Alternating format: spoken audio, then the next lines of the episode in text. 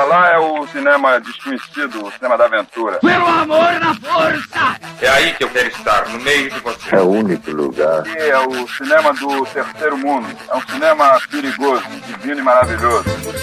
Vamos falar de cinema brasileiro! Vamos falar de cinema brasileiro? Eu sou Ricardo Laíso e vou falar sobre Jogo de Cena, um filme de 2007 com direção de Eduardo Coutinho. Um anúncio em um jornal reuniu 83 mulheres que contaram sua história de vida em um estúdio. Destas, 23 foram selecionadas e ganharam um espaço em jogo de cena.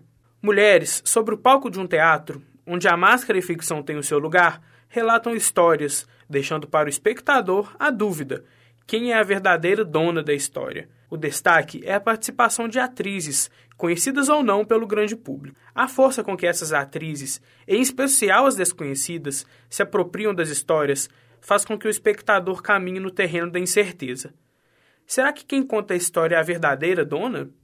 Talvez seja o que cada atriz tem guardado dentro de si, a sua própria história, que faz com que a encenação tome uma nova dimensão, com que histórias e experiências em comum fiquem entrelaçadas. Ele se aproximou, segurou minha mão e, e disse que precisava muito da minha ajuda. Disse, eu preciso muito da sua ajuda e só você pode me ajudar.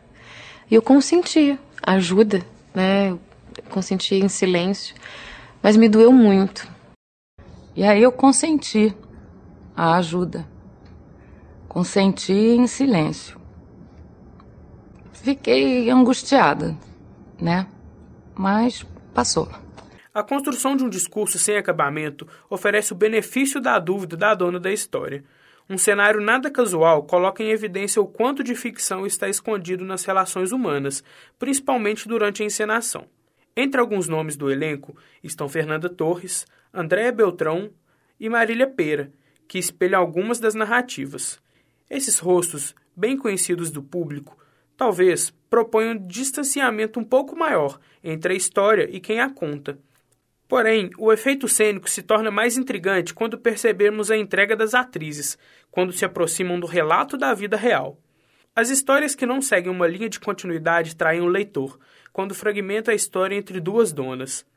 Quem é sua verdadeira dona? É a pergunta que vai e volta na cabeça do espectador, cena após cena. Marília Pera, por exemplo, conta a história junto a Sarita, uma mulher aparentemente de gênio forte, que revela sua conturbada relação com sua filha. Conhecemos então a busca de uma mãe em reatar a relação com sua filha, como seu objetivo de vida. Quando Marília entra em cena, percebemos um tom mais controlado e um certo distanciamento com a história. São relatos particularmente trágicos. A maternidade, morte, a relação conturbada com os companheiros, com pais e filhos, histórias de dor e superação. Histórias que reforçam um tom dramático. Então tinha uma coisa de amor ali que eu achava que era um anel que não se romperia jamais. Porque é o anel filial, né?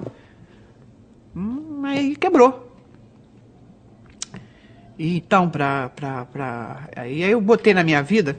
O único objetivo que eu tenho na vida é resgatar isso. Nem que seja a última coisa que eu faça.